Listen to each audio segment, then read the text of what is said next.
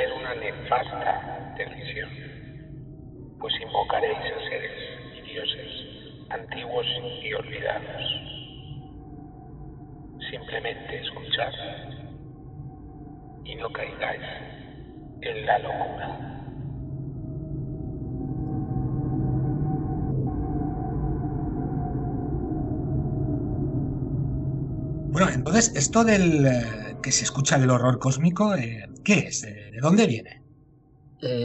Bueno, como, hemos comentado, horror cósmico pues está relacionado con esa visión que tenía Lovecraft de- del mundo. Lo han calificado como materialista mecanicista. O sea, él pensaba que el universo, esta visión dijimos que se llamaba cosmicismo, era una entidad mecánica sin propósito y que el ser humano, con sus limitadas capacidades, eh, es eh, incapaz de comprenderlo. O sea, la moral, la ética humana no tiene ningún, ninguna aplicación, ningún sentido en ese universo. Y el ser humano, al, darse cuenta de esto, eh, bueno, pues la única manera que tiene de reaccionar es, es- es la locura. Por eso, en el mundo de Lovecraft se caracteriza por, por estar imbuido por una maldad de una dimensión indescriptible, universal. Es un- una especie de mal más allá de toda medida y ahí eh, el, ser humano lo, únicamente, lo único que puede hacer es o esconderse de ese mal eh, o, perecer. Y esconderse solo de, una forma temporal y vana.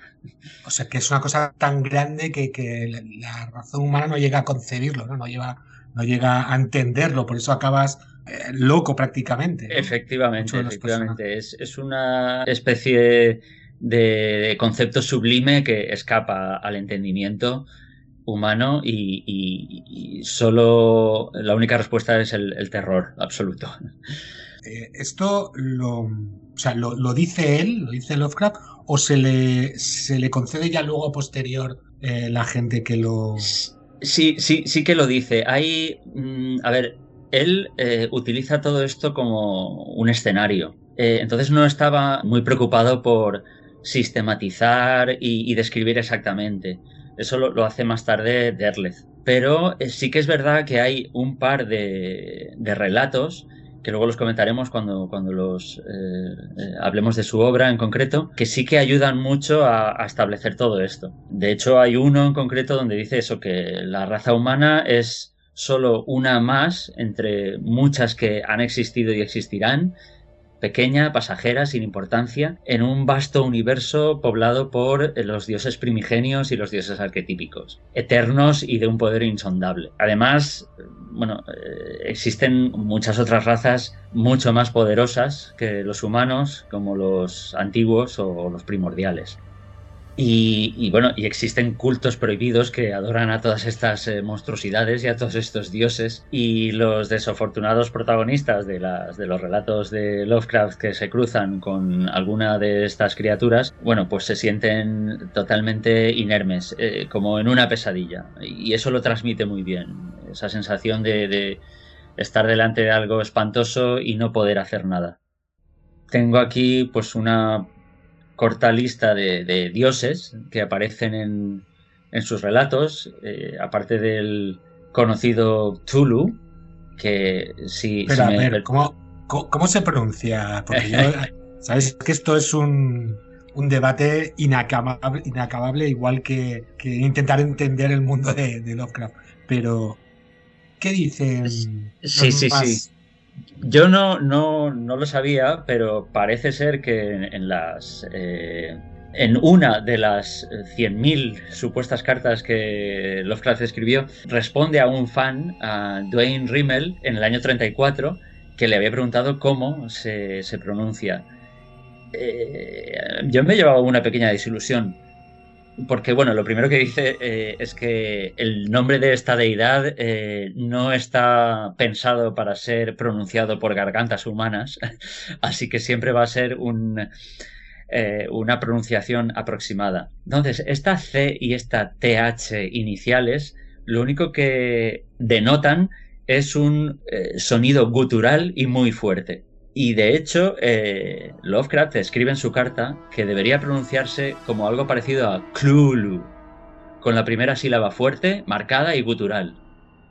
Entonces, ¿dónde está la T? No está en ningún lado. Cthulhu. Bueno. La verdad es que lo he escuchado de mil maneras y, es curioso siempre, eh, más que cuando intento eh, leer o hablar algo sobre este tema, intento recordar cómo se decía esto, cómo se decía esto, cómo se, nombraba este ser, y nunca me acuerdo. Entonces yo acabo diciendo siempre chulo, y así me eh, quedo tranquilo.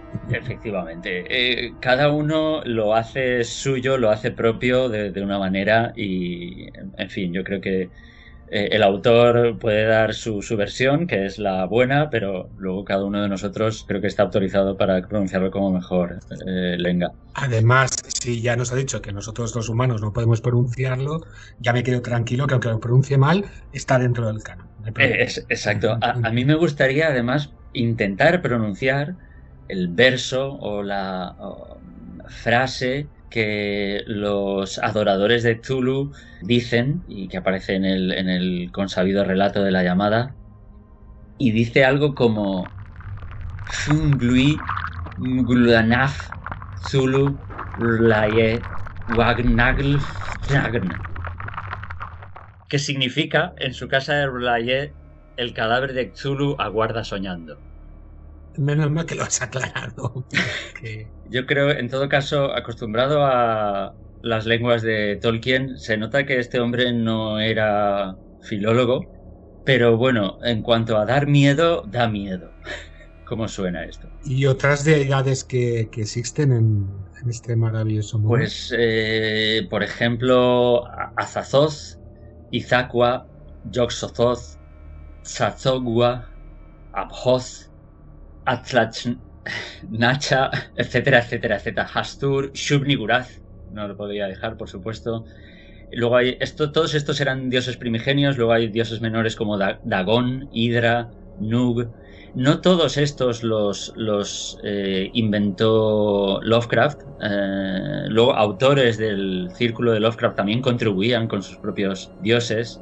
Y bueno, eh, también habría que nombrar pues, eh, razas típicas eh, que aparecen en, los relatos como son los primordiales que hemos dicho antes o los profundos que viven en, el mar, en el océano. Y también eh, lugares, ciudades míticas que en algunos relatos, igual no tanto de los mitos, pero sí de sus, de sus relatos oníricos, aparecen repetidamente como Kadaz o Sarnaz.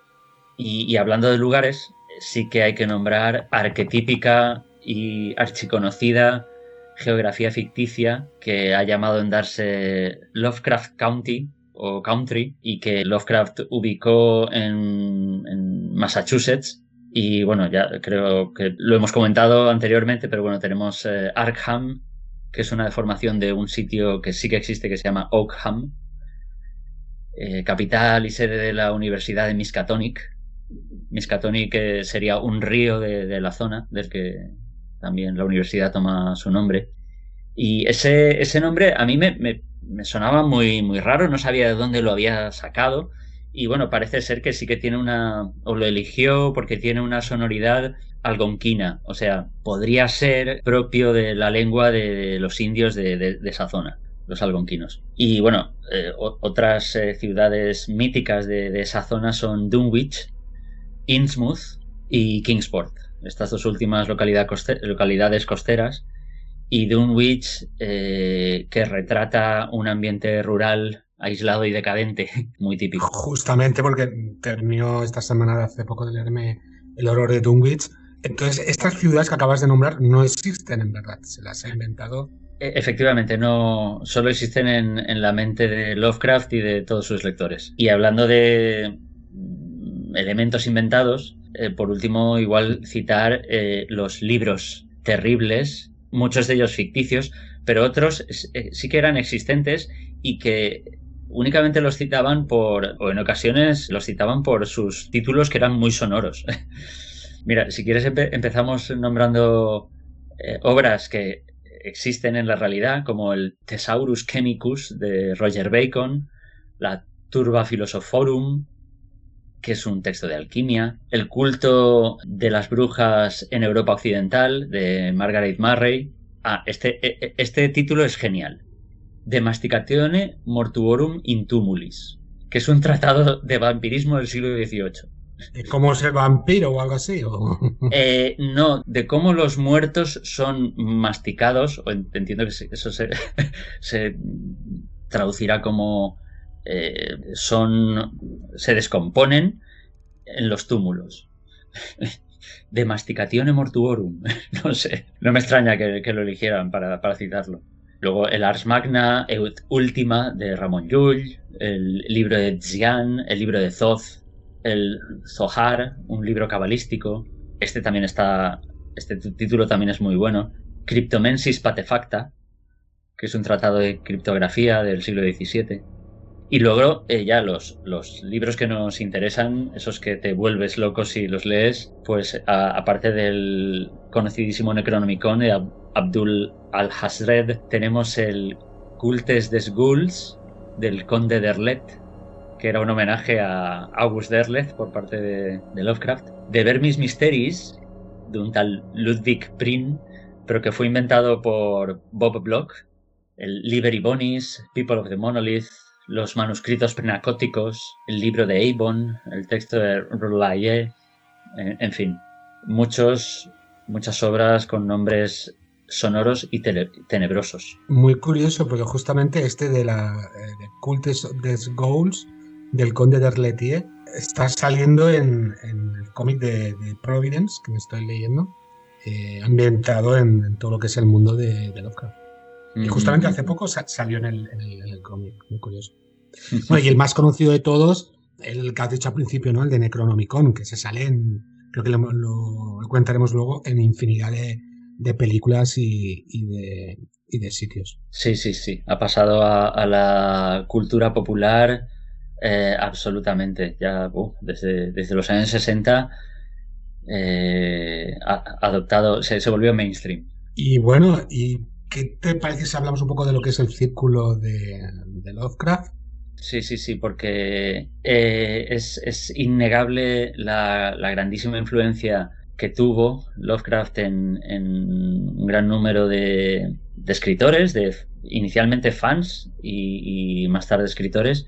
Y, esto entronca también con lo que comentábamos de, esa amistad que él cultivó a, través de, las cartas y de cómo pues una persona retraída y tímida, pues eh, en las cartas se convertía en, alguien súper simpático, eh, ingenioso, y lleno de humor. Anda, como, como alguno de nuestros contertulios que encontró el podcast y le pasa lo mismo. no vamos a decir nombres, no vamos a decir nombres. Ah, o sea que eh, eh, gracias al podcast eh, se, han transformado. Completamente, parecen personas y todo. Los hemos humanizado, ¿ah? fantástico.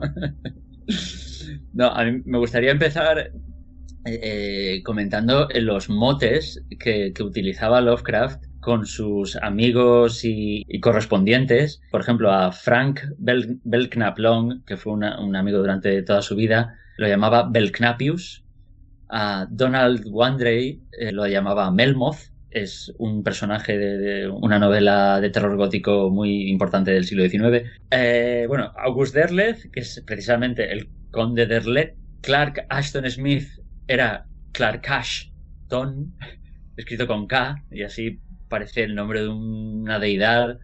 Robert Howard, por eso de que era tejano, eh, le llamaba Bob Dos Pistolas, era, le parecía un vaquero. Eh, Robert Block era Bob Block, con K al final. Y bueno, un eh, ilustrador de Weird Tales, Virgil Finlay, pues él le llamaba Monstro Ligriff. Y él mismo, Lovecraft, firmaba como HPL, que es como suenan en inglés sus iniciales, pero escrito, pues parece el nombre de un sacerdote de un culto extraño.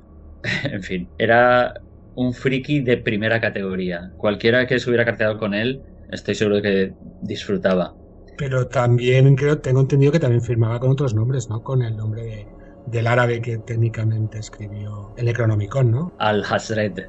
Eh, él, creo que lo dijimos, eh, inventó ese nombre con cinco años y como, como una especie de seudónimo suyo y ya lo utilizó toda la vida. O también como Louvet Kerap. suena como Lovecraft. en fin, hay que verlo escrito. Como decía, él, él apadrinaba a, todo el que se acercaba a él y quería escribir, eh, él colaboraba, muchas veces casi reescribía relatos. En muchos relatos que luego se publicaron no aparecía él como colaborador, pero realmente pues eh, había ayudado mucho. Y, no solo eso, sino que va atrayendo a, a, los escritores a su mundo y empiezan a escribir relatos ambientados en ese mundo de horror cósmico poblado de esas deidades y esas razas. Pero eso mientras él todavía vive. Correcto. sí, sí, sí, él, quería eh, hacer más grande ese mundo que había creado, ¿no? con, la ayuda de, Exacto es una especie de, colaboración. De, eh, la idea es suya y el mundo es suyo, pero él acepta las creaciones con gusto de, sus compañeros. Incluso él escribe un relato, luego, por ejemplo, Bob Block escribe otro que es continuación de ese, y luego hay hasta una contrarréplica en el que Lovecraft vuelve a escribir otra continuación. Eh, es, apasionante. Y exacto, otros autores van añadiendo dioses, eh, van añadiendo obras eh, ficticias, en fin. Para, hablar, vamos a simplemente nombrar, porque no nos daría tiempo a, verlos con detenimiento, vamos a, nombrar a, todos estos escritores que luego contribuyeron grandemente a que la obra de Lovecraft fuera conocida. Y empezamos con los fundadores de Arkham House, que es una editorial eh, fundada en 1939 eh, y que salió a la luz básicamente para dar a conocer los escritos de Lovecraft. Eh, la fundan August Derleth y Donald Wandrey. Derleth nació en el año 9, o sea, se llevaba casi 20 años con, Lovecraft y es el, el llamado gran imitador. Eh, él había comenzado a escribir a los 13 años y se mete en el mundo de Lovecraft.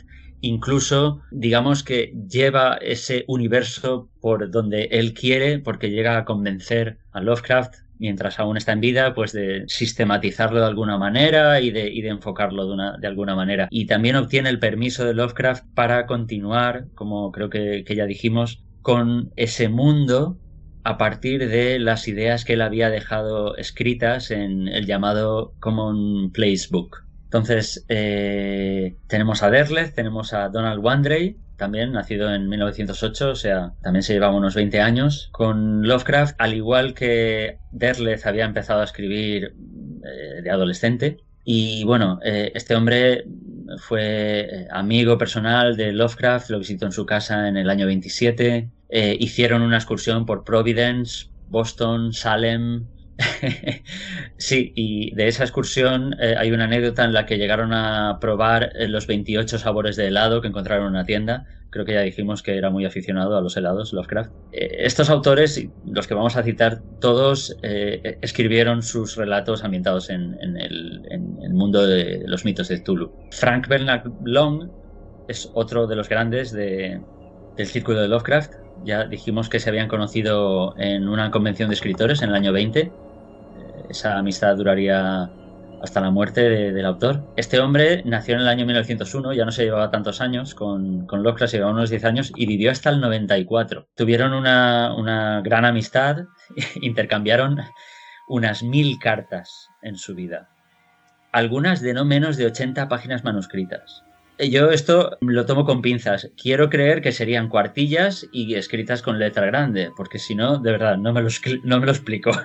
Pero una carta de 80 páginas, eso es, es, una novela. Es el doble, es el doble de los de tus guiones. Efectivamente, o sea, ya imagínate.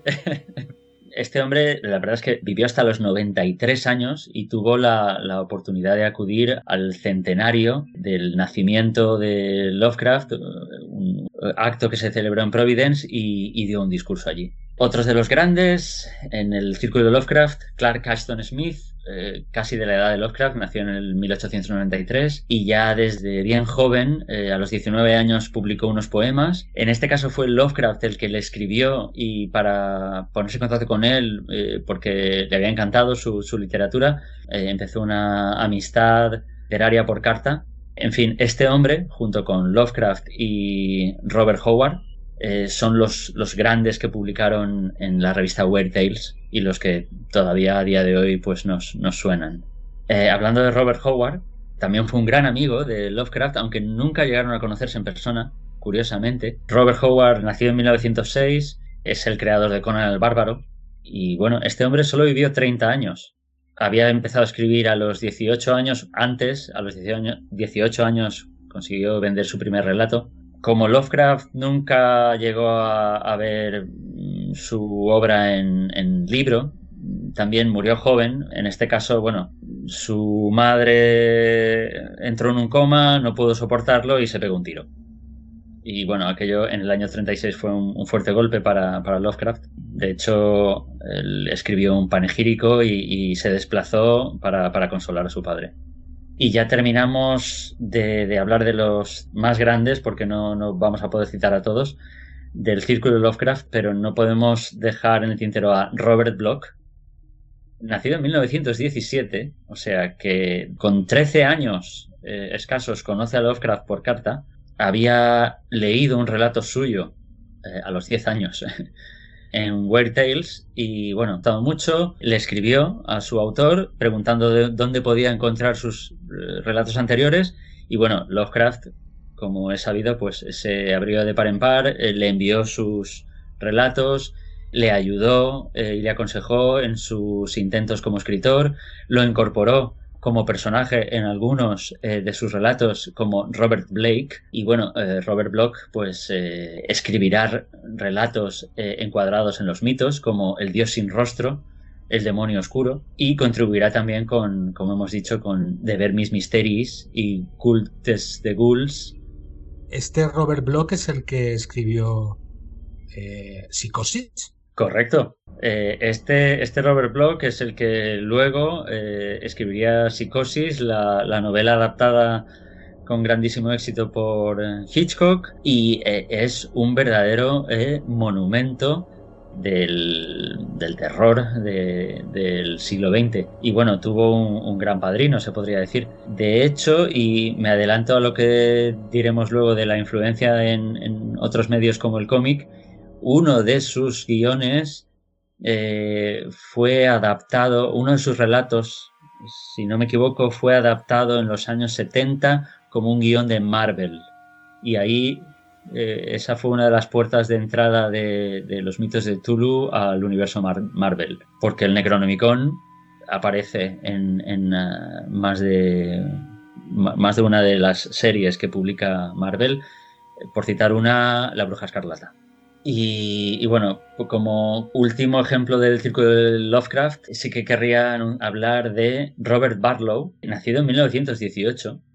También conoce a Lovecraft muy jovencito por carta, eh, a los 13 años. Colaboró con él, mecanografió varios de sus textos, colaboró en la publicación de su legado más tarde eh, con Arkham House. Y lo quería nombrar porque, aunque solo tenía 19 años, eh, Lovecraft lo nombró como albacea eh, literario de su obra. O sea, es algo curioso, pero eh, supongo que no lo conocía de hacía muchos años, pero le tenía suficiente confianza. Hasta aquí, digamos, el círculo de Lovecraft que lo conoció personalmente, ¿de acuerdo? Pero sí que me gustaría nombrar a J. Ramsey Campbell, que es un clásico de la literatura de terror desde los años 60. Este hombre nació en el año 46 y revitalizó, fue una especie de niño prodigio, revitalizó lo que eran los mitos. Con 18 años escasos le manda unos relatos a August Derleth, que ya había estado publicando, ya eran años 60, eh, había estado publicando toda la obra de Lovecraft y, Campbell la había leído. Son tan buenos que eh, Campbell, eh, perdón, Derleth los publica. Con 18 años ve publicada su primera obra de fuerte, fuerte inspiración Lovecraftiana. De hecho, él también inventa una serie de lugares malditos en, Inglaterra y, en fin, eh, los críticos lo sitúan muy, muy alto. De hecho, ya, ya digo, desde los años 60 hasta la actualidad ha estado publicando. Y hasta aquí un somero repaso a ese círculo de Lovecraft. Este círculo de Lovecraft es eh, gente que algunos lo conocían, otros no. Eh, se unió a ese mundo tétrico grandioso y maravilloso de, Lovecraft, eh, escribiendo más relatos, haciendo eh, la leyenda más grande todavía. Eh, Exacto. Eso es lo que se llamaría el círculo, el círculo de Lovecraft. Y todos estos relatos se podían, digamos, incluir en los mitos de, de Chulu, de Kulu. Exacto, sí, sí, sí. los, los relatos encuadrados en los mitos pues tienen unas características muy, muy claras y, es eso, pues eh, aparte de ese horror cósmico, pues ese trasfondo de, dioses y deidades eh, eternas y malvadas, o si no, eh, cultistas que, adoran a, esos seres, o, o si no, criaturas de razas Mm, o bien del pasado o bien del futuro monstruosas. Todos esos elementos están bastante bien definidos y definen lo que serían los, los mitos. Y el creador es 100%, mm, bebiendo de muchas fuentes, Lovecraft, pero luego hay muchas contribuciones y, continuaciones. Muy bien. Si os parece bien, vamos a, enumerar ya un poco lo que es la obra de, Lovecraft, eh, hablar un poco de lo que es eh, pues todos sus, relatos, sus no sé si llegar a decir libros, pero sus relatos, más por lo menos los más importantes. Sí, sí, porque lo que serían sus relatos, hay algunos de ellos pues que se pueden calificar sí de novelas cortas, son un poquito más largos, pero bueno, en todo caso se leen con gran facilidad porque no, no son muy largos. No sé si lo hemos comentado, pero bueno, su obra completa en prosa cabe en un tomo. Sí, es un tomo gordo, pero bueno, grueso, pero vamos, no hay ningún problema. Se podría decir que hay unas cuantas decenas de, relatos. Yo me gustaría comentar, aunque solo fuera el título y, poco más, eh, los más conocidos y, recomendarlos.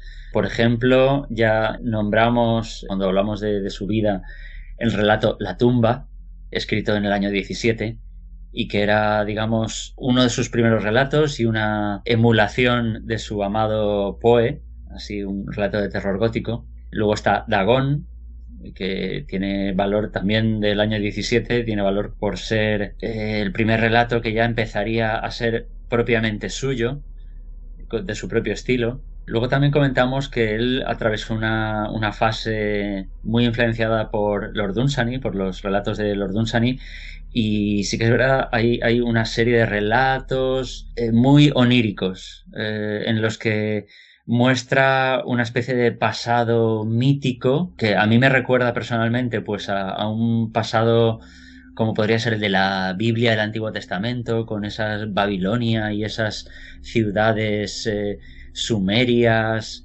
pero con un fuerte, exacto, un fuerte componente onírico, como si fuera un sueño. Y uno de los más característicos es el de la maldición que cayó sobre Sarnaz. Eh, hay algunos otros más. Los gatos de Ulzar también está ambientada en ese mundo. Mm, de esa época, eh, pues hay, relatos muy dunsanianos.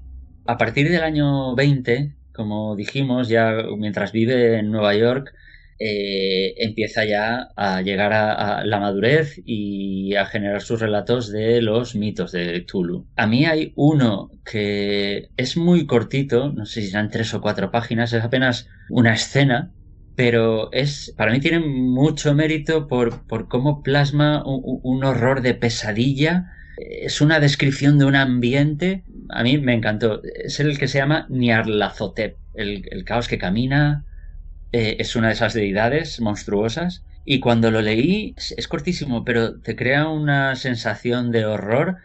Me recordó, por algún motivo, la película La escalera de Jacob, creo que es. Sí, sí. ¿La has visto? Sí, sí además la, la, vi hace tiempo, mucho tiempo, y justamente, eh, te soy sincero, hace dos semanas la volví a conseguir en digital, para la tengo pendiente para ver otra vez. Porque tengo que hace más de 20 años que lo vi.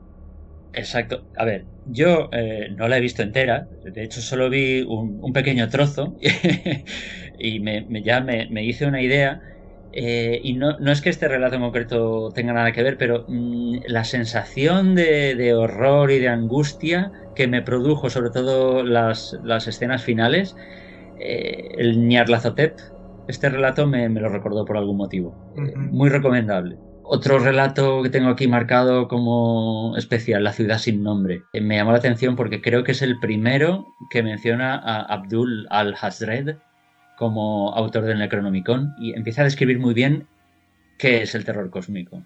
Tú lo lees y dices, vale, esto es terror cósmico. Si alguien quiere saber exactamente, eh, bueno, aparte de todo lo que hemos explicado, si quiere profundizar más en el horror cósmico, que se lea directamente este, ¿no? Para que... Eh, la ciudad... Sí, sí, la ciudad sin nombre es una buena puerta de entrada. Luego, ahora comentaremos eh, algunos otros más que son canon. O sea, esos te los tienes que leer sí o sí. Uno que está un poco fuera de, ese ambiente, pero que es muy original y algunos dicen que podría ser autobiográfico, es El extraño. Y lo dejo ahí. Yo recomiendo su lectura, es muy cortito también. Otros relatos también... Eh, este, e, estos igual no son canon del horror cósmico, pero son canon de Lovecraft. Uno es Herbert West Reanimador. Se, se, han hecho adaptaciones, como comentaremos, eh, pero bueno, es escalofriante. Me leí todos estos relatos ordenados por orden cronológico, por cuándo fueron escritos. Entonces vas viendo la evolución del autor. Cuando llegas a este dices, vale, aquí ya está en una de sus cimas creativas. Eh, es un horror alucinado, morboso, depravado. Me, quedo sin palabras. Pero esa, esa, cima, por lo que hemos comentado también, eh, la, alcanza completamente en el siguiente, ¿no? En, el sabueso, creo. El sabueso, eh, sí, yo ahí lo veo ya totalmente maduro. Para, mí, bueno, a ver, creativamente estaba maduro años antes. El sabueso es del, es del año 22. Yo recuerdo especialmente este relato que me produjo no un terror, pero sí una sensación muy desagradable por lo bien que plasma lo decadentes que son los, los protagonistas. Es una decadencia, una depravación. Esa atmósfera está muy bien plasmada. Bueno, la atmósfera es, un maestro de la atmósfera, Lovecraft. Eh, yo lo recomendaría 100%. Un relato que también tiene mucho predicamento y tuvo mucho éxito fue Las ratas de las paredes. Esto sí que es horror cósmico a mí personalmente, bueno, no es de los que más me gustan, eh, pero, o sea, podría decir que me gusta menos que otros, pero obviamente es uno muy bueno. Eh, la Casa Maldita, del año 24, que como curiosidad eso, pues un, abuelo y su nieto, si recuerdo, no recuerdo mal, son sus protagonistas y mm, para contradecir a Jorge, es una de las pocas historias que sí que acaba bien o relativamente bien los protagonistas de alguna manera son capaces de triunfar, aunque sea relativamente contra, contra ese mal que, azota, en este caso, una casa. El, horror de Red Hook es otra novela, eh, eh, perdón, eh, otro relato del año 25. supongo que le inspiraría su, su, estancia en Nueva York, porque si no recuerdo mal, él, él vivía cerca de ese barrio, o estuvo viviendo y si no recuerdo mal, también acaba relativamente bien. No para el protagonista, que, digamos tiene unas secuelas después de todo lo que ha vivido, pero bueno, eh, parece ser que el mal ese espantoso más o menos es destruido o contenido. Y otros, otros relatos eh, también muy famosos de Lovecraft sería uno llamado El, otro relato muy cortito en la cripta, y ese lo quería comentar porque cuando lo leí me parecía estar viendo un cómic de Creepshow, tal cual, o un relato de Creepshow. Me gustaría hablar de Aire Frío, un relato del año 26, en el que curiosamente aparece un doctor eh, español de Barcelona. Eh, y del año 26 también tenemos la llamada de Cthulhu. sería eh, el, más, el más conocido casi, ¿no? Por, el nombre. De, sí, sí, sí, porque ese icónico dios es descrito ahí y, ahí se cuenta un poco quién es, de dónde viene, dónde está, quiénes le adoran y, el espantoso horror que le envuelve. Eh, más relatos. Eh, es que de, esta parte ya final de su vida tengo marcados un montón. Eh, el modelo de Pickman, La llave de plata, donde aparece Robert Blake, que sería ese homenaje a Robert Bloch. La búsqueda onírica de la desconocida Kadaz, que ese lo recomiendo porque eh, se sale un poco de lo que es el, Lovecraft habitual. Está escrito, incluso diría, en un tono casi amable. Está totalmente ambientado en el universo de, de los mitos de Tulu. Pero el protagonista está viviendo un sueño, es una búsqueda onírica, y es capaz de, atravesar todo ese mundo sin, sentir horror. Es una especie de largo sueño lúcido que ayuda mucho a sistematizar los mitos. Debió ser que tuvo un buen mes aquel año, el señor Lovecraft. Sí, eh, a mí me, sorprendió. además, es un, diría que es una novela corta, pues un relato denso, largo, y, le pasan un montón de cosas a, este protagonista en su sueño. Eso me, descolocó un poco el, tono en el que está escrito de no es un horror sin esperanza, sino que es como si hubiera, en ese sueño él ha llegado a, saber convivir con el horror. Muy, muy recomendable. Bueno, otros súper, súper clásicos serían el caso de Charles Dexter Ward, El color que cayó del cielo, el horror de Dunwich, El susurrador en la oscuridad, En las montañas de la locura. Por cierto, El susurrador en la oscuridad es continuación de El vampiro estelar de Robert Bloch, como comentábamos antes. Si van dando a la vez unos, unos con otros, ¿no? Exacto, sí, sí, sí. De hecho, uno de los escritores del círculo, ahora mismo no te sabría decir quién, le gustó mucho uno de sus relatos, que era eh, La llave de plata, y a instancias suyas escribieron una continuación, pues eh, este, este fan y Lovecraft de ese relato. Y bueno, ya, ya para terminar, pues eh, comentar un, relato que a mí me gustó mucho, también fue uno de los primeros que leí, La sombra sobre Innsmouth, eh, El ser en el umbral, La sombra fuera del tiempo, El morador de las tinieblas, en fin, y como curiosidad, pues decir que el clérigo malvado, por ejemplo, está sacado de una carta a una de sus fans colaboradoras. Estos son, digamos, sus, sus relatos de terror. Como hemos dicho, él escribió un montón de cartas, escribió ensayos, escribió narraciones, y no quería dejar de, decirlo, que están recogidas en sus obras completas y, son súper curiosas y es que el hombre tenía sentido del humor. Él escribió La dulce Ermengarde, que tú lo lees y es una especie de vodevil. Lo estás leyendo y ves una película muda en blanco y negro con sus personajes tópicos y típicos, mm, una comedieta. y, luego aparte, como hemos dicho, él hacía gala de sentido del humor en sus cartas, tiene un relato muy cortito que se llama Ibid, y es una parodia de comentario erudito sobre un supuesto personaje histórico imaginario. Y, eso es, es, una especie de fricada jocosa.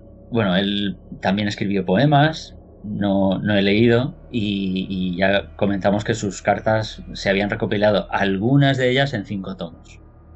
Sí que estaba aburrido la, la gente de aquella época. Es que, claro, no había internet, no había tele, pues claro, ¿qué vas a hacer? no, no, harían, exacto, pero eh, sabiendo todo lo que escribió este hombre, eh, no haría otra cosa que escribir a lo largo de su vida. bueno, luego te enteras que sí, que viajaba, que hacía visitas a amigos, que no sé qué, que no sé cuál, pero 100.000 cartas, no sé cuántos, cientos de, ensayos, decenas y docenas de eh, relatos, poemas, sonetos. Impresionante, impresionante todo lo que este hombre dejó eh, negro sobre blanco. De luego que impresionante. Pues si os parece bien, pasamos a las influencias. A mí me gustaría eh, eh, recomendaros, si, si, os ha gustado el, el autor y todo, todo lo que hay alrededor, ¿vale? Recomendaros varias cosas. Mira, en el género de cómics, eh, Providence, como hemos hablado antes. Me la has quitado, me la has quitado, Jorge, me la has quitado. Providence eh, es, una novela, está escrita en tres ¿vale? Está comercializada aquí en España en, tres tomos, de una factura maravillosa y, magnífica. Además, un cómic muy adulto, no solo por la. por la. Eh, por la temática, sino también por. porque eh, está muy bien desarrollado eh, en cuanto al, propio autor. El, personaje principal es un, periodista, un periodista gay, que viaja por, por, una zona muy determinada de, Estados Unidos, eh, lo que viene a, denominarse el, territorio Lovecraft, que se describe en sus, en sus novelas, ¿vale? Y bueno, él va descubriendo un mundo oculto, ¿vale? Que hay en, detrás de un montón de cosas. Entonces está muy bien desarrollada porque tienes trozos de cómic y después eh, cartas y trozos de diario que es solo escritura, solo, eh, solo literatura. Entonces es realmente es una, una, obra fantástica que bebe también de muchas influencias de otros relatos tanto de Lovecraft como de otros autores de, su, de, su círculo. Y a mí la verdad es que me pareció eh, espectacular en, todos los sentidos. Después, en, cine, me gustaría recomendar una película del, del, 92, creo que es, no sé si es el 92 o el 93, eh, que se llama Necronomicon. ¿Vale? Es, es una película que son tres relatos independientes, unidos por un cuarto que se desarrolla, digamos, en los, en los interludios de, de este de este de estos tres relatos, ¿vale? Que están está fantástica en cuanto incluso en cuanto a efectos, ¿vale? Eh, estamos hablando de una película del 92, por favor, que nadie espere eh, ciertas cosas, ¿vale? Pero transmite una, una atmósfera de horror maravillosa del principio al final de la película. en, cuanto a en cuanto a series, me vendría mucho más hacia esta parte.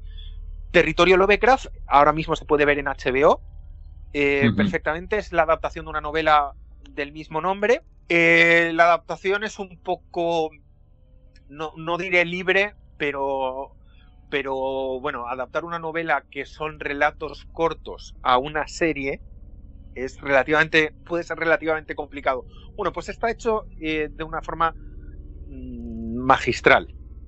¿Vale?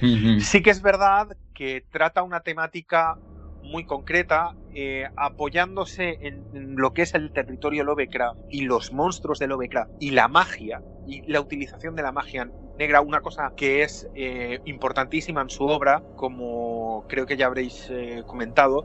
De hecho, todos estos seres primigenios o, raza que, que, existieron antes que los humanos han sido desterrados y expulsados de esta realidad por la mala utilización de esa, de esa magia. ¿Vale? Y es un punto muy conexo en todas sus, obras. Todos los personajes que tratan de utilizar estos poderes acaban muriéndose porque se encuentran con una realidad que no los tiene en cuenta porque son simples humanos. Bueno, pues esto está muy bien tratado en, en, la serie, en la serie de Territorio Lovecraft, pero sí que es verdad, eh, está muy actualizado. Y digo que muy actualizado porque ahora mismo el, problema racial en Estados Unidos es un problema que está, está ocupando gran parte de la actualidad y la serie se fundamenta en, el problema racial. De hecho, los personajes protagonistas son unos, son unos personajes que también existieron en realidad, que son los autores del libro de la Guía Verde. Eh, no sé si habéis visto la, película de Green Book. Eh, el Green Book es una, una, guía que se editó en Estados Unidos para que los negros pudieran viajar con, con seguridad, porque había condados, ¿vale? Había condados donde si a un negro se le encontraba fuera no estaba al descubierto. Durante la noche se le podía encerrar en la cárcel. Era era un era una felony ¿vale? hay que recordar que en Estados Unidos tres felonies es cadena perpetua o pena de muerte. Una de las una de las dos te cae vale entonces eh, bueno trata sobre el problema racial y al mismo tiempo el problema eh, del, del sexismo hombre mujer no porque una de las cosas que tiene la obra de Lovecraft como ya hemos visto eh, eh, por su desarrollo desde pequeño, ¿vale? Es que la, magia siempre está en manos de hombres blancos, ¿vale? O sea, esto, o sea, todos los cultistas son hombres blancos. En la serie que comentas eh, tiene mucha relevancia porque justamente reivindica, reivindica esa magia por, por el tema racial. efectivamente. No vamos a decir más porque no tenemos Se mueve a través del tema racial. no, no, no, no voy a decir más. No voy a decir más. Pero, porque, pero la, serie está muy bien adaptada. Es muy lo, lo, lo de Craftiana. Pero una duda. sí. A ver, eh, esa magia está en manos de los hombres blancos. Pero en, muchos relatos eh, de Lovecraft, precisamente son esas otras razas pues o sí sí sí sí sí. los, sí eso también. eh, negros de allí los africanos de allá los indios de no sé qué eran los que adoraban a tal correcto y, eran cultistas correcto. de... hecho de hecho eh, los cultistas acaban teniendo que ir a visitar a estas razas para aprender más. O sea eh, sí sí sí sí sí sí pero digamos que, que todo lo que la, la, serie tiene un componente racial muy importante pero está muy bien tratado tanto el, componente racial. De hecho, hay capítulos en los que no sabes a qué le, no sé a qué le tengo más miedo, sino a aquel bicho que tiene 200 ojos y 500.000 dientes, a estos cuatro señores blancos que me acabo de encontrar en el otro lado de la calle. así es, así. es, una vuelta, es una vuelta de tuerca. O sea, para, para Lovecraft, los monstruos eran, eran los otros y bueno, aquí simplemente le, dan la vuelta y efectivamente. Sí, correcto, efectivamente. Entonces, la serie, la verdad es que está muy bien, es de muy buena factura eh, y, se ve, yo lo, voy a decir eh, claramente, yo la vi en el periodo de tres días que te da HBO gratis, simplemente. O sea, que me, enganchó mucho. me enganchó mucho. Destacar destacar esto que, hemos comentado de racial. Eh, hay una cosa que Jorge, que ha visto la serie, que lo habrá visto muchas veces, que es ese cambio de piel. Y cuando veáis la serie lo entenderéis. Sí, sí, sí, sí, sí, sí, sí, correcto. Y luego, pues, recomendaros, si os gustan los juegos de rol, ¿vale? Hay un juego de rol, la llamada de, para mí, eh, la llamada de Chulú, pero aquí os voy a recomendar tres, tres posibilidades.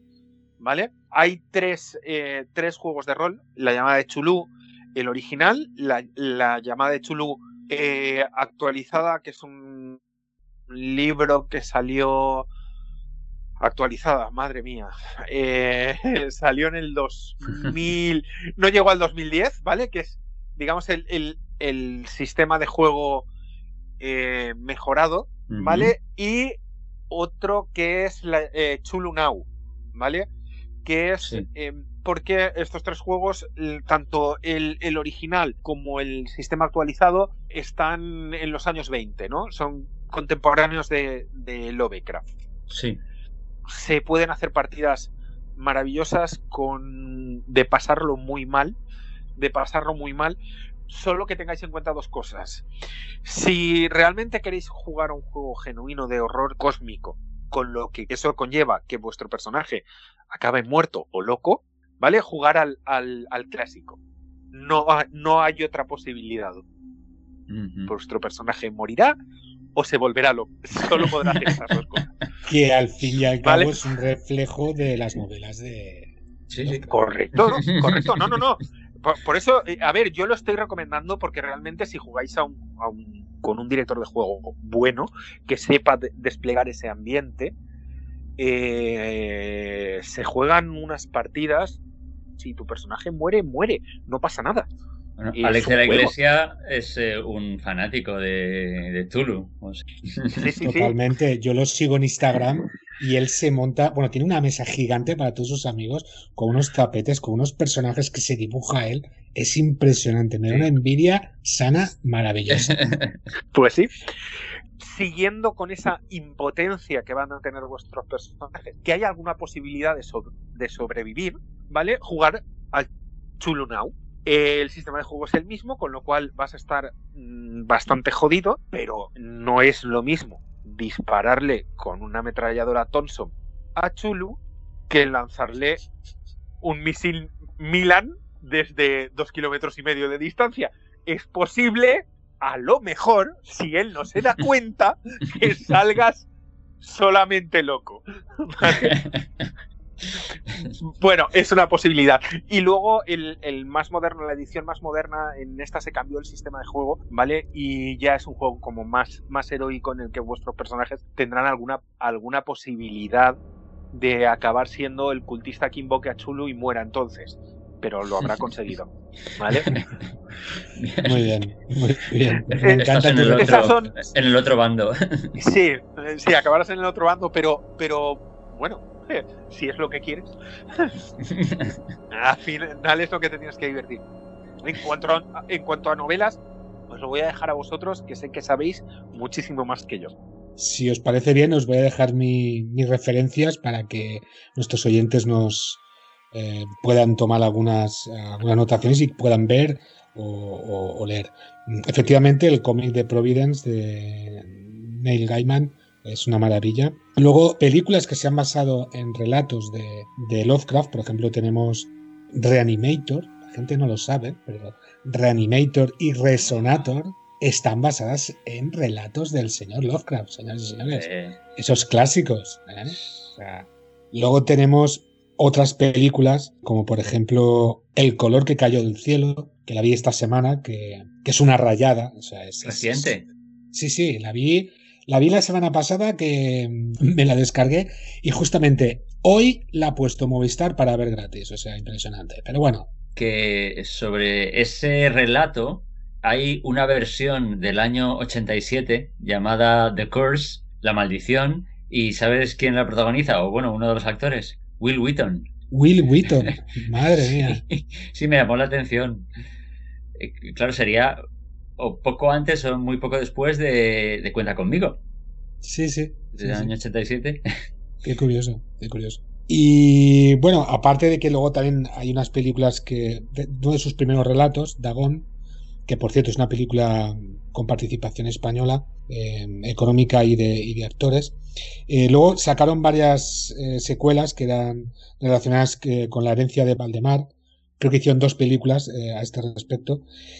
Y luego ya películas que digamos no son relatos puramente de Lovecraft, pero sí se han basado en, en cosas de Lovecraft. Por ejemplo, tenemos El hechizo letal y una segunda parte que se hizo luego por Dennis Hopper del sello de Satán. Supone que es un, no sé si las conocéis, es, un poco cómica y a la vez eh, hay magia. Es un investigador privado que se llama Lovecraft y tiene que ir investigando y la magia es como algo normal en nuestro mundo, ¿vale? Como digo, hay una primera película que se llamaba Hechizo Letal y una segunda, por su éxito que tuvo, eh, que se llamó El sello de Satán, que sale Dennis Hopper. Vale. Y luego tenemos unas relaciones muy curiosas porque tenemos Posesión Infernal, que sale, sale un maravilloso libro que se inventó eh, Lovecraft, que es El Necronomicon. Sí, es, es, mainstream ya, sale en todas partes. pero no olvidemos que esto, lo inventó este señor, ojo. Y no existe, ¿eh? Bueno, Ringo tiene una copia, pero no existe. no, no, lo ha leído. Eh, pero, pero lo alucinante con este libro es que hay gente que lo busca. Quiero deciros, que hay gente que está convencida. Hay ensayos de gente que se dedica a, temas de arqueología literaria, ¿vale? Que lo da por real. Pero es que la leyenda empieza ya en, los años 60 ya se había hecho tan famoso que no solo la gente lo pedía en las librerías, luego algunos listos empezaron a ofrecerlo a la venta particular y luego estuvo el Freaky Guay que en una universidad de California, esto lo, cuesta, lo cuenta Derleth ya en, en los años 60 y pico, o sea, en una universidad de California alguien crea una ficha del Necronomicon que además remite a una vitrina donde se guardan libros eh, de aquella época, porque se supone que era la edición del siglo XVI española, tal, y, bueno, lo habían hecho con mucho amor y es que podía ser, eh, si estuviera ese libro allí, la ficha sería así. Es genial todo lo que hay alrededor de este libro, es ese, ese crecimiento en espiral que, del que hablábamos, e, es, e, es, es genial. Sobre este libro, Posesión Infernal, El Ejército de las Tinieblas, y de ahí la serie de eh, Ash contra, contra el mal. Sí, todo, lo que es la saga de, de Sam Raimi, vamos, sobre, eh, este, efectivamente. Sigo comentando, es más, más eh, relación con, el mundo de Por Lovecraft. Tenemos Batman. Batman tenemos una, un sitio donde van los que están locos, pero locos perdidos, que se llama Arkham. Acordaros. El manicomio Exacto. ¿Sabéis, sabéis que, que Batman está basado en un personaje real, ¿no? Contemporáneo de Lovecraft. Eh, no. no, está, está, está documentado, está documentado. ¿Vale? Eh, está documentado eh, de un, es un bueno, fue un señor que era tendero, tenía una tienda, ¿vale? Y durante una ola de, de crímenes salía por las noches armado con una porra, ¿vale? Y vestido con un antifaz de murciélago. Espera, espera, espera. No, iría con un bate, de ahí Batman. Eh, pues, pues podría ser, podría ser. Pero, pero el hecho es que hay incluso fotos, ¿vale? De, periódicos de la época, ¿vale? Con las fotos de este señor. Siguiendo con el tema de, las referencias, em, si queréis ver, y sé que es un spoiler, pero si queréis ver a Chulo, os tengo que decir la película en la que sale tenéis que ver Underwater, una película de Christy Stewart que se hizo en el 2020. No puedo decir ah. nada más. Ahí, chulo, sale. Vale, luego otra cosita, muy, muy, una relación que, he encontrado muy curiosa. O sea, eh, el relato de las montañas de la locura, unos científicos que van a, a, la Antártida a buscar una civilización, se encuentran con algo allí raro, más o menos. ¿No recuerda un poco a La Cosa? Sí. ¿No totalmente. O también a Alien? Que se encuentran algo de otro planeta, de otro. algo que, que, les supera, que luego los va matando uno a uno poco a poco. Sí. Pues de ahí también, de ahí también se bebe de, de, Lovecraft. Y ya para terminar, una, una apreciación mm, musical. Metallica, grupo que me encanta, tiene un tema que se llama la llamada de Chulo. Víctor, tus referencias cine. Sí, no, eh, eh, has comentado pues la, mayor parte de las que de las que tenía yo noticia. Yo mm, eh, las, había notado más que nada por la gente que a lo mejor estaba involucrada. Por ejemplo, en el año 63, Roger Corman, un director de, de culto de terror, pues eh, adapta el caso de Charles Dexter Ward, que es un, relato clásico, en una película que es The Haunted Palace. Luego eh, Boris Karloff, nada menos, en el 65, mm, sale en una película llamada Muere monstruo, muere, Die Monster Die, basada en el color que cayó del cielo. Vale. Eh, y luego, eh, a, colación de, estas que comentabas de Reanimator, eh, Reanimator es eh, del año 85 de Stuart Gordon y este director está enamoradísimo de Lovecraft porque tiene al menos tres, no, cuatro películas basadas en relatos suyos. Y bueno, Reanimator, yo pensaba que era una película pasada de rosca y y muy de, serie B y muy y no es que él eh, está adaptando el relato eh, perfectamente, porque ese terror es totalmente alucinado y, bueno, algo que, yo no había visto nunca. Y, bueno, eh, escrito cuando fue escrito, pues totalmente precursor de, lo que hay ahora. no sé, una curiosidad, por ejemplo, no sé si acordáis de Sensación de Vivir, eh, una de las chicas que salía era Tori Spelling, la, hija de Aaron Spelling, productor de, series de, la televisión americana. Pues bueno, sale una película llamada Tulu de 2007, que se, se basa en la, sobre, la sombra sobre Innsmouth, que es un relato que a mí me encanta. Y, bueno, eso en cuanto a cine, yo en televisión, pues aparte de la muy reciente Territorio Lovecraft, eh, yo creo que no nos podemos olvidar de, de Creep Show y, de Twilight Zone, porque mm, simplemente al estar adscritas al, género de terror están bebiendo de Lovecraft, sí o sí. Sobre todo, Creep Show. Creep Show yo creo que esos, eh, ese cómic eh, mm, está muy, muy, muy influenciado. Eh, es más, hay un relato eh, de Lovecraft que creo que es el que se titula En la cripta, muy cortito, que es que me recuerda directamente a una historieta que podría salir o bien en el cómic o bien en esas películas.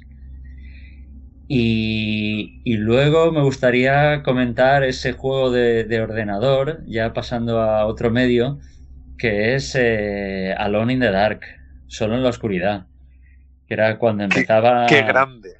Qué eh, es que grande. Yo supongo que es la nostalgia, porque bueno, era uno de los primeros juegos tridimensionales con, personaje poligonal rudimentario, pero eh, era ese, ese ambiente estaba súper bien captado. Pero escuchar que daba miedo, en nuestra época eso daba miedo, ¿eh? Yo, es lo que iba a decir, o sea, mm, será tontería, pero si lo jugabas eh, a altas horas de la noche con todo apagado y oías eh, esos, eran pequeñas tonterías, eh, esos efectos de sonido, puertas que se abrían, pasos misteriosos. Sí, sí. Sí, efectivamente, con, eso, con, eso que no era 5.1, que era simplemente sonido estéreo. Pero, Dios, Dios mío, yo con, con el Alone in the Dark y con el Doom con el Doom, ¿eh? ¿eh? lo he pasado fatal, realmente. lo iba a pasar fatal. Yo conocemos a un contertulio nuestro que es Scory, que él tiene ahora sus gafas, juega en 3D, se mueve y tiene un juego que se ha comprado de miedo, no sé cómo se llama, pero que no se lo pone porque está solo y le da miedo. muy grande. demasiado, demasiado real. sí, sí, sí. Pues eh, nada. Y, básicamente eso. Eh, en música, mira, comentar la, la fricada de que a finales de los años 60 un grupo de rock le pidió permiso a August Derleth para llamarse HP Lovecraft. Y bueno, aparte de Metallica, otros grupos como Iron Maiden o Cradle of Filth, que ese creo que aún es algo conocido, tienen canciones inspiradas en Lovecraft. Mira, sí, para acabar, comentar que, se le concedió el. Eh, se le concedió uh, un, premio. No. aparte de que se le concedió un premio Retro Hugo 1945 eh, a, la serie de los mitos de Tulu, de Lovecraft. Mm, recientemente, no sé si fue en 2020 o en 2015, eh, aparte de eso, decir que, la propia estatuilla que entregaba la eh, academia o la, organización World Fantasy Awards eh, era un busto de una especie de caricatura de Lovecraft. Así, bastante feo, con ojos saltones y la cara muy alargada. Eh, bueno, esto fue así desde el año 75, que celebraron su primera convención mundial en, Providence, hasta, hasta hace muy poquito, que se ve que, no sé si por respeto o por desvincularse un poco de, esa figura en concreto, se ve que han cambiado el, trofeo. Ahora que han puesto a Chulu. no estaría mal. No, pero eh, es curioso, a uno de, los escritores del círculo de Lovecraft, eh, creo que Donald Wandrey, eh, le dieron en el año 84, creo que fue, el, premio honorífico a toda su vida y a toda su carrera y lo rechazó porque le parecía una falta de respeto que, fuera una especie de caricatura de, su amigo Lovecraft. Muy curioso. Pues Tampoco hay que ser así. Eh, si algún día me dan un premio y es el busto vuestro, no me importaría, lo tendré en el baño, estaría bien. Hombre, yo, llevo muy a gala de tener una mandíbula prominente como Lovecraft, a ver si se me pega algo.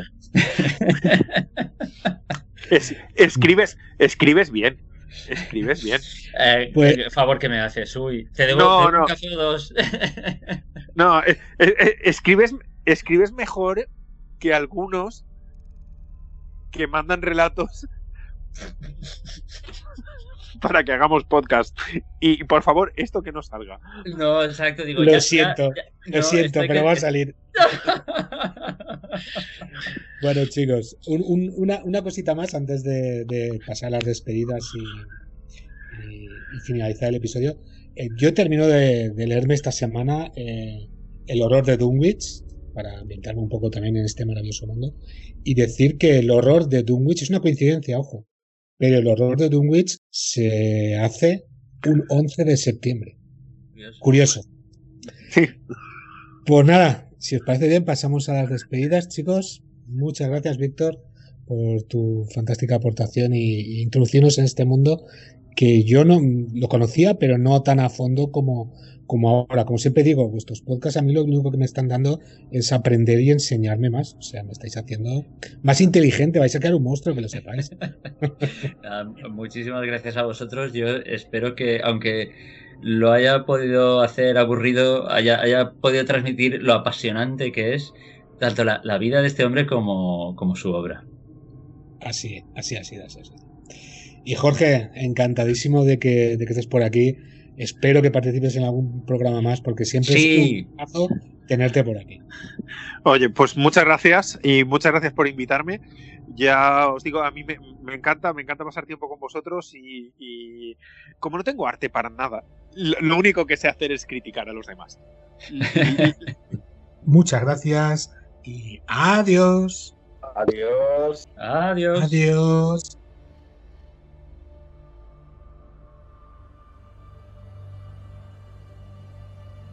Y aquí termina el segundo episodio de H.P. Lovecraft, que concluye nuestra aportación a este maravilloso escritor del horror cósmico. Esperamos que os haya gustado, que os haya abierto el apetito para releer o leer sus maravillosos relatos. Y recuerda, mira en lo más oscuro de tu estancia. Fíjate bien, ahí dentro, Chulo espera pacientemente su regreso.